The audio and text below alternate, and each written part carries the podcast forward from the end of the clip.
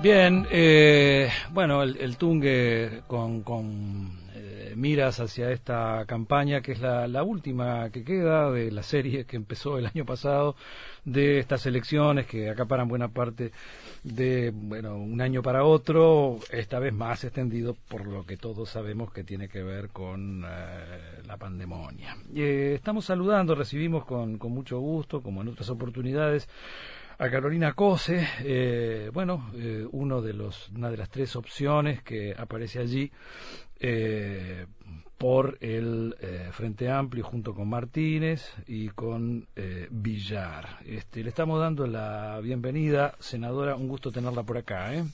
Bueno, muchísimas gracias Nelson, la verdad que el gusto es mío y bueno, muy agradecida y bueno, conversemos. Sí, a ver, eh, está lo de está lo del lanzamiento de la, de la campaña el, el sábado, sí. pero ¿sabe lo que pasa, Carolina? Que después se me pasa el tiempo y hay algunas cosas que yo le, le, le pregunto de entrada, este, por supuesto que voy al programa, voy a esto de la limpieza, la movilidad y el trabajo, pero le pregunto, este, hasta hace un tiempo circulaba que eh, el del 70 al 50% de la recaudación de la Intendencia iba para sueldos y que el resto quedaba un poco para invertir y para hacer obra. Este, yo le, le pregunto eh, si, si, es el 70, si es el 50 y si eso se evalúa como correcto, como que está mal, como que hay que mejorarlo. Eh, ¿cómo, cómo, lo, ¿Cómo lo está observando usted, Carolina? Bueno, eh, eh, es alrededor del 50%, 50. si mal no recuerdo, si mal no recuerdo.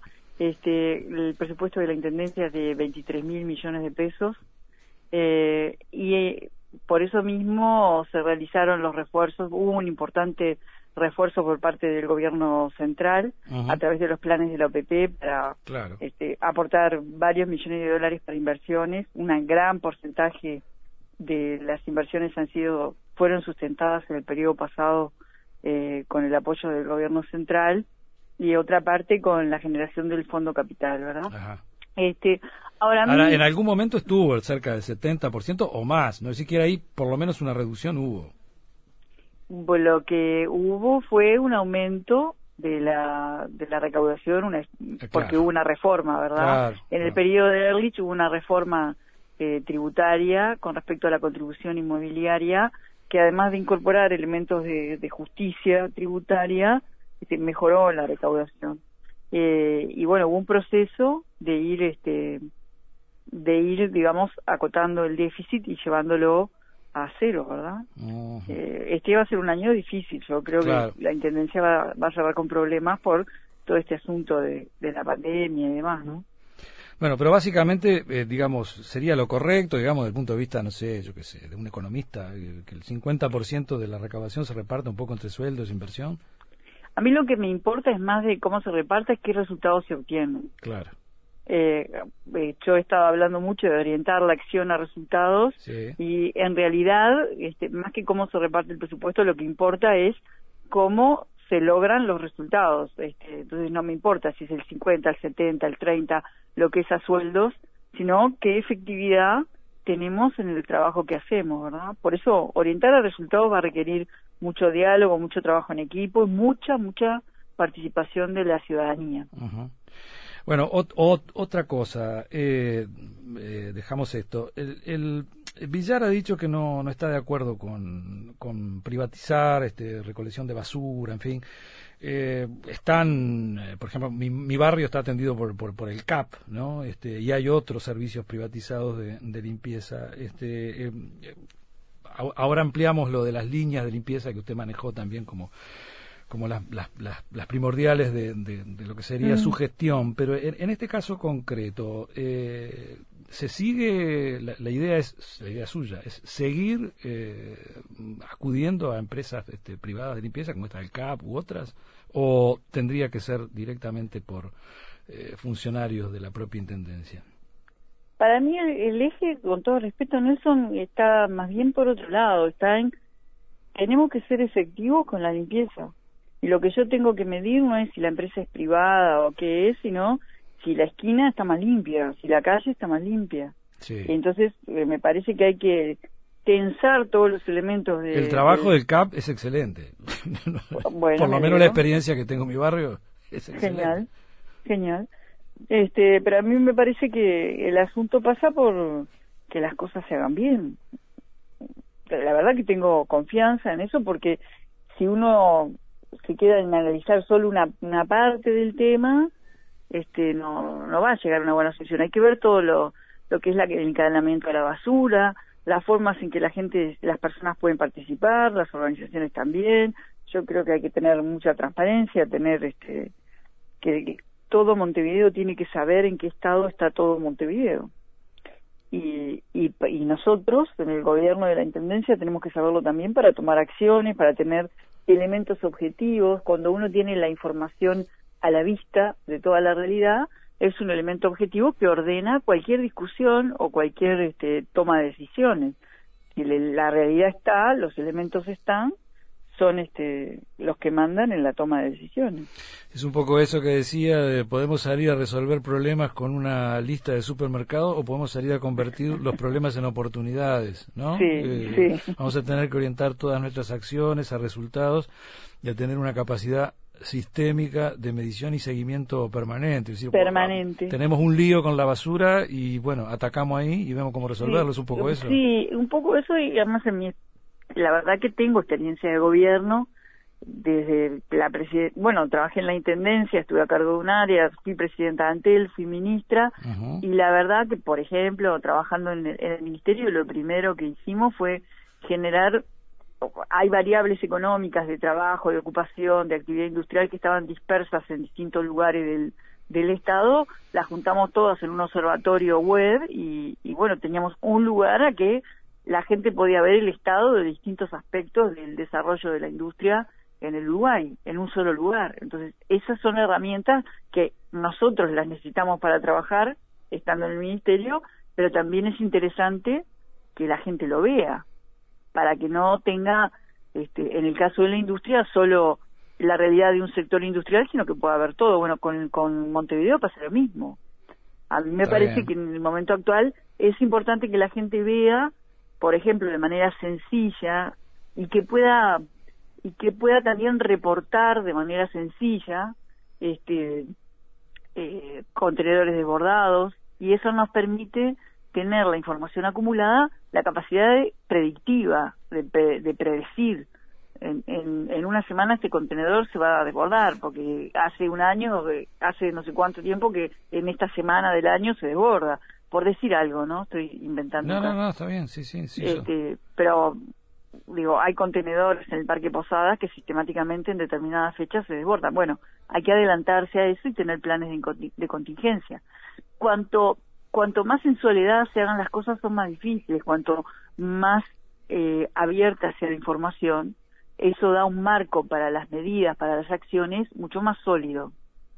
Porque cuando uno hace las cosas, todos sabemos por qué las estamos haciendo. Profundizar no un poco en la, en la cosa de la participación, digamos. Ah, sí, yo creo que sí, yo estoy convencida en porque pero no teóricamente solamente, que es muy importante, sino que ah, yo lo viví, a mí me, me pasó, por ejemplo, eh, cuando recién tomaba la presidencia de Antel, por el primer año, este había gente que me decía hay algunos agujeros de conexión en términos celulares en Montevideo. Bueno, yo pedía los informes, me daban informes, me daba que que estábamos dentro, en todas las telefónicas pasa, hay un promedio de conexiones que se pierden, ¿no? Estábamos por debajo de ese promedio. Pero ¿qué pasa? Yo no me quedaba quieta en la torre, este, la verdad, me movía mucho de un lado a otro, porque es la forma que me parece que hay que trabajar, ir a reunirse, ir a, a los lugares, y empecé a darme cuenta yo este, de, de que me pasaba a mí, ¿no? Pero la gente me lo decía. Entonces, ¿qué pasó? Insistí tanto que al final los técnicos abrieron y fijaron que dentro del promedio había zonas, obviamente, que se salían del promedio y donde estaban los problemas. Entonces, eh, ¿qué hicimos? Generamos un nuevo protocolo de análisis de esa información. Pero eso no se hubiera logrado si la gente participando no me hubiera dicho a mí 27 mil veces hay problemas con esto. Entonces, eh, yo creo que estoy convencida que la participación es importante en la medida que que, que, que la asumamos, que la tomamos como un insumo, que, que la tomamos como una herramienta de la realidad para cambiar la realidad. ¿Cómo se logra eso, Carolina? el presupuesto, el presupuesto participativo ha tenido un resultado fantástico. Sería como profundizar esa cosa medio macro en lo micro. Sí, bueno, para empezar, en el siglo XXI, con la penetración de los celulares, es muy fácil dar... Una aplicación, por ejemplo. Oh, por supuesto, un mecanismo de participación rápido, fácil, es, muy fácil. Trabajar al lado de los municipios, de las organizaciones barriales, porque no todo el mundo, aunque el celular está muy extendido, hay una gran cantidad de colectivos que no lo tienen naturalizado como un mecanismo de denuncia o de reporte. Los adultos mayores, por ejemplo, este, o bueno, gente que por su idiosincrasia no lo hace. Este, entonces hay que hacer, hay que jugar en toda la cancha, poner elementos de tecnología para facilitar esa cercanía y también estar, estar con, con los alcaldes, con los concejales, con las organizaciones barriales. Eso yo es lo que he hecho eh, como presidente y como ministra, digamos. no, sí, experiencia hay, sí, sin duda. No, no, no, uno, los ingenieros decimos que el papel banca cualquier cosa, este, pero en la realidad, para que las cosas funcionen, hay que hacer todo, planificar, calcular, pero también este y estar metido en la realidad, ¿verdad? y, y cuanto más pasa eso, mejor, porque después las cosas son sólidas, este em, yo qué sé, yo pongo ahora el ejemplo de Antel, que están realmente en un proceso complejo, que quieren sacar Vera TV de Antel, y los que le están haciendo publicidad a Vera TV son los trabajadores de Antel, y a mí me llena de orgullo, y siento que en parte este algo tuve que ver porque logramos que todo el mundo se adueñara del proyecto. Entonces, eh, no es verdad que, que si uno centraliza y resuelve de a pocos, este, a veces se confunde la ejecutividad con arbitrariedad. Y uno, para ser muy ejecutivo, tiene que ser muy, este, tener una base sólida, y la base sólida es que haya mucha gente convencida de lo que, de lo que se va a decidir.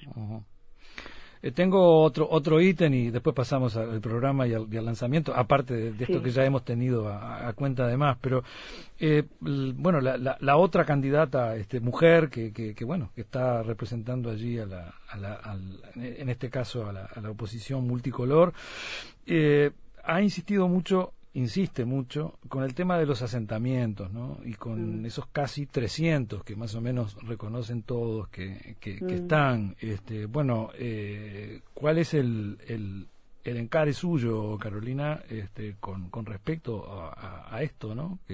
Sí. Lo primero que quiero decir es que pareciera como que la coalición recién reconoce la realidad en, en, en campaña electoral, ¿no? Este, esto, el fenómeno de los asentamientos es un fenómeno hay asentamientos que se generaron en los años 40, 60. por supuesto, los, viejos cantegriles. Son fenómenos complejísimos, complejísimos, este, verdaderamente son una cosa compleja y lo que creo que es innegable es que la presencia del Estado en los asentamientos durante los gobiernos de Frente Amplio ha avanzado muchísimo. Eh, queda mucho por hacer, yo creo que sí, y para mí, para nosotros, para, para el Frente Amplio, son una, una, un desvelo, ¿verdad? Porque el centro de nuestra, de nuestro accionar es la condición humana. Y definitivamente son procesos largos. Se sabe en el mundo que son procesos largos. Cualquier tratado académico sobre este tema reconoce que son procesos que llevan mucho tiempo porque no se trata de una sola medida, porque es un factor, hay, hay muchísimos factores, pero sin duda la presencia del Estado en los gobiernos del Frente Amplio ha avanzado.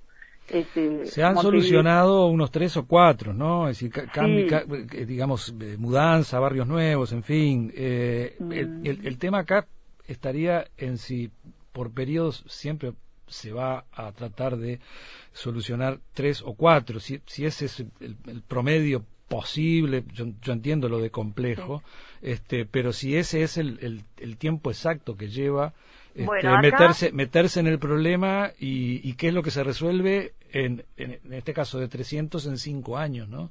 Seguro. Primero quiero decir que realmente los primeros gobiernos que, que empezaron a encarar en serio el tema fueron los gobiernos del Frente Amplio. Eh, porque no se trata de, de hacer un, una construcción, de realojar a la gente y después dejarla tirada, ¿no? Es una cosa mucho más compleja. Muy, sí, el tema de la iluminación, de los padrones nuevos, mucho más claro, las calles, el, el transporte, ¿no? Sí, eso se ha hecho bien. La cultura, la educación, el trabajo este, verdaderamente vamos a estar muy desafiados porque las condiciones de trabajo en el Uruguay son cada vez peores. Y con las medidas que este gobierno, el gobierno nacional hay medidas que no toma, que hacen que haya más de 100.000 personas por debajo de la línea de pobreza en los últimos dos meses, y hay medidas que toma que van también a favor de la pobreza como el aumento de tarifas, como que no controlar la inflación, eh, como el recorte de presupuesto a la salud y a la educación, eh, el recorte de presupuesto al INEFOB, eh, en fin. Entonces, eh, Montevideo no está en una isla y vamos a tener una situación muy compleja. De, de, hay, no sé, a esta altura cuánta gente hay en el seguro de paro, pero más de 160 mil seguros, este, sí, 20.000 que no, que no tienen regreso, ¿no? Es 20.000 que no tienen mm. regreso. Montevideo no está en una isla y, este, digamos que me preocupan muchísimo los asentamientos, pero entendiendo que hay una realidad mucho más grande que rodea esto, ¿verdad? Entonces, cosas concretas. A mí me parece que el, el saneamiento necesariamente tiene que avanzar, vamos a tener que hacer un gran esfuerzo porque Montevideo es la ciudad más saneada de América Latina, hay saneamiento en más del setenta y pico por ciento de Montevideo, hay que llegar a la, a la periferia, a, la periferia ya se llegó, en Casaballe hay una parte que está saneada, hay que seguir trabajando, son trabajos muy intensivos en capital, demandan dinero, seguramente deberemos recurrir a préstamos de organismos multilaterales, eso es así, se hace así, este, y va, a dar mucho trabajo, pero es un tema que para mí es prioritario, porque en, en esta nueva en esta nueva realidad que tiene el Uruguay, en la cual está Montevideo, eh, vamos a tener que cambiar prioridades, ¿verdad? Este, y bueno, para mí el saneamiento es una gran prioridad. Y bueno, ahí vamos a poder avanzar. Ahora, en el tema de los asentamientos, tenemos que avanzar la Intendencia, el Gobierno Nacional, las organizaciones barriales, la cultura. Esto es un tema muy complejo, pero es, complejo de verdad, en el mundo es complejo. Lo cual no quiere decir que no se pueda hacer, no se soluciona haciendo solo una calle este, o haciendo una casa, hay que hacer eh, una gran cantidad sí, de o poniendo una toma de agua, digo, ¿no? Claro. Son cosas que hay que hacer, mm. ¿verdad? Este, pero yo no, no quiero hacer demagogia con esto. Bueno, y a ver, limpieza, movilidad y trabajo. De, limpieza dijimos algo, no sé por ahí si hay algo más que, que, usted quiera agregar. Este... Sí, este, nosotros vamos a ir explicando estas propuestas de a una. Lo que hicimos el otro día fue las grandes líneas, pero básicamente en limpieza un encare de multidimensional dimos algunos ejemplos. Eh, de cómo tener un diagnóstico permanente de la situación, permanente, permanente, eh, de, las acciones, del tipo de acciones a tomar, de acompañar iniciativas barriales, de ser capaces de predecir los problemas antes de que sucedan, de aplicar tecnología en algunos puntos específicos donde se repitan problemas, eh, tecnología que puede ser para disuadir o para multar, eso es algo que no, no se puede definir ahora, este, de, de, de, ayudar a los agentes del cambio, a, a las escuelas, a los liceos, a la gente del barrio, ayudar también a que el tema de la limpieza en cada barrio no sea solo de preocupación de algunos vecinos, sino que sea de todo el barrio. Eso es una cosa importante. Este, y ahí nosotros queremos ayudar y ser los, los primeros, ¿verdad? difundir los buenos ejemplos. Hay mucha cosa bien que a veces este, se hace con mucho esfuerzo por parte de los vecinos y, no se sabe. este, y me parece que hay que difundir los buenos ejemplos para que eso se pueda multiplicar después y medir, medir si lo que uno está haciendo, medir los resultados. Eh, a, ver, sigue siendo un, problema de, esos eternos de la ciudad. también es bueno considerar, no sé, yo qué sé, creo que por el 2000, 2000 y algo, eh, dejábamos la bolsita de nylon frente a la puerta de casa. después, después la corrimos para la esquina. Eh, eh, entre que hacíamos eso, al otro día estaban todas las bolsas desparramadas por todas las veredas, completa. Era una mugre espantosa. No, para mí no hay duda que el tema de Montevideo ha evolucionado. El tema de los... Bueno, después estaba el de los, carritos, ¿no? Que también, de mm. alguna manera... Bueno, los contenedores, evidentemente, ha sido un paso eh, adelante eh, tremendo. obviamente queda, eh, no sé, no sé qué, perfeccionar eso, ¿no? Este, el, tema del reciclado famoso que no funcionó. Sí, sí porque hay que encararlo, este, digamos, de alguna forma un poco más sistemática y bueno, ahora eso creo que puede generar oportunidades de trabajo. vamos a tener que tener elementos que estimulen la inversión privada para tener plantas de, reciclaje. Eh, hay muchos ejemplos en el mundo de esto. Quizás encarar alguna forma diferente, empezar a estudiar formas diferentes en lo que tiene que ver con el sitio de disposición final, de tipo enfardar la basura y no amontonarla en una montaña, valga la redundancia. Esas son cosas que, que se han empezado a hacer en el mundo y bueno, tendremos que, considerarlas y ver su viabilidad en la realidad. Mm, yo tengo mucha confianza en que una gran participación de la ciudadanía, un diagnóstico permanente. Yo ponía el ejemplo de cuando UTE empezó a poner los cortes de luz online en la web. este, y eso eh, generó una trampa, o sea, te ponían, se cortó la luz en tal lugar, o se va a cortar este, en la web, ¿no? Bueno, yo quiero hacer lo mismo con la limpieza. ¿Y, por ejemplo? Y por ejemplo, tener que puedas tener en tu celular y ver zonas rojas de Montevideo donde una y otra vez se desborda un contenedor. Ah, bueno, ahí tengo que marcar un punto de que ahí hay un punto caliente, pasa algo y quiero que se vea. Claro, está bien. Bueno, eh, movilidad y trabajo. Eh, trabajo, bueno, algo algo adelantó también con esto de, pero qué pero qué más. Eh, estábamos viendo estábamos viendo justamente lo de lo de esta situación tan especial por la que atraviesa en este preciso instante el país, el mundo y ni hablar Montevideo, ¿no?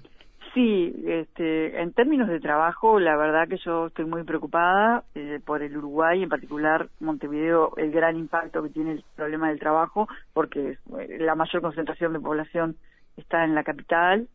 Eh, y lo que creo es que tenemos que lograr con el accionar del gobierno de Montevideo buscar oportunidades, que nuestro accionar se convierta en oportunidades de trabajo, digamos, dar trabajo local, dar un marco de estímulo, de incentivo a las pymes de Montevideo, de permitir que sus productos se visualicen, de eh, incorporar beneficios si la pyme de un barrio tiene acciones de integración con el barrio, o sea, un plan hacia las micro, pequeñas y medianas empresas intensivo. Tengo experiencia en el desarrollo de este tipo de planes porque mi ministerio, el Ministerio de Industria estaba con el tema de las pymes y la verdad que aprendimos mucho. Y, bueno, eh, por ahí y después eh, el tema de la burocracia, me parece que si queremos ayudar a los comercios tenemos que realmente bajar mucho más la burocracia, hacer avanzar el gobierno electrónico muy fuerte. Bajar los impuestos, como dice su contrincante, este Rafa. Eso no no es este no marca la aguja, han dicho. No marca la aguja porque no, a, un pequeño comercio lo, lo, que le marca la aguja es la tarifa de que paga no no el impuesto por poner un cartel digamos. Este pero bueno eh, con los centros comerciales también estamos hablando. Generar centros de competitividad en los barrios por ejemplo. Este de eso también tenemos experiencia porque fuimos generando centros de competitividad en el en el interior por ejemplo en acuerdo con los centros comerciales. Eh, juntar mucho a la UTU con con estos centros comerciales, a la Mm, universidad. Mm. Hay mucho para, para hacer. Eh, Nelson, me tengo que ir. Bueno, bre- bre- brevemente, no, eh, un, un tema tremendo que es el de, el de la movilidad, ¿no? Es decir, ¿cómo, cómo, Sí. cómo arreglamos este tema del... Esto sí es eterno, no termina de conformar, por más que también eh, se Sí. nota una, una evolución este, tremenda en el tema, pero no, no, no termina de, de conformar eh, todo el tema de la movilidad, el transporte, el tránsito, por lo menos un titular, ¿no? Para ir teniendo una idea, y lo, y lo conversamos un poco más tranquilo después, ¿no? Bueno, un titular STM 2.0 eh, y mucho diálogo con todos los actores. Eh, para mí este hay que, que tener mucho diálogo con, con empresas, con los, con los montevideanos y las montevideanas, que son el destino final de las políticas, y también este, con los trabajadores. Así que mucho diálogo. eh, creo que tenemos la ventaja de que hay una gran cantidad de información acumulada, de vuelta objetiva a discusiones, y tenemos que trabajar en, creo que vamos a poder trabajar en mejorar recorridos, tenemos la información, podemos aplicar técnicas de analítica, de big data, eso nos va a dar elementos objetivos y tenemos la, la experiencia del diálogo y la gradualidad. Bueno, la, Sí. la- la- la última, ahora sí. ¿Por qué usted y no Villar o, o Martínez? Bueno, primer cosa que eh, a mí me parece fundamental que gane el Frente Amplio de vuelta el gobierno de Montevideo. Eh, realmente me parece fundamental. Creo que, que tenemos que recuperar el rol histórico de Montevideo como iniciador de políticas para la gente. Y eso por un lado. Yo de mis compañeros no voy a hablar mal nunca. Eh, Se tiraron algún palito al principio, ¿no? Ahí No, alguna, yo no. Alguna, alguna cosita que otra hubo, pero bueno. No, no, hablar mal no. No, no, no. De ningún compañero voy a hablar mal nunca. Este, porque tengo la suficiente entereza como para si tengo algún problema con alguno, eh, agarro y se lo digo. Y los que me conocen saben que, digo, soy directo. Este, pero bueno, decía, eh, creo que la intendencia, que el gobierno de Montevideo, en un momento histórico diferente, va a necesitar un encare diferente para seguir cambiando la realidad. Y creo que yo tengo experiencia de gobierno y que vengo haciendo una construcción política con la gente y que bueno, este soy una persona que hace lo que dice. Muy bien, Carolina. Eh, tiene compromisos ahí, la, la, la dejamos un poco Sí. en libertad de, de acción. este Y bueno, eh, quedan millones de cosas, pero las conversamos más adelante, ¿de acuerdo? Bueno, muchas gracias. No, por favor, que sea usted. Gracias. El Tungelé en Internet. www.radiouruguay.com.uy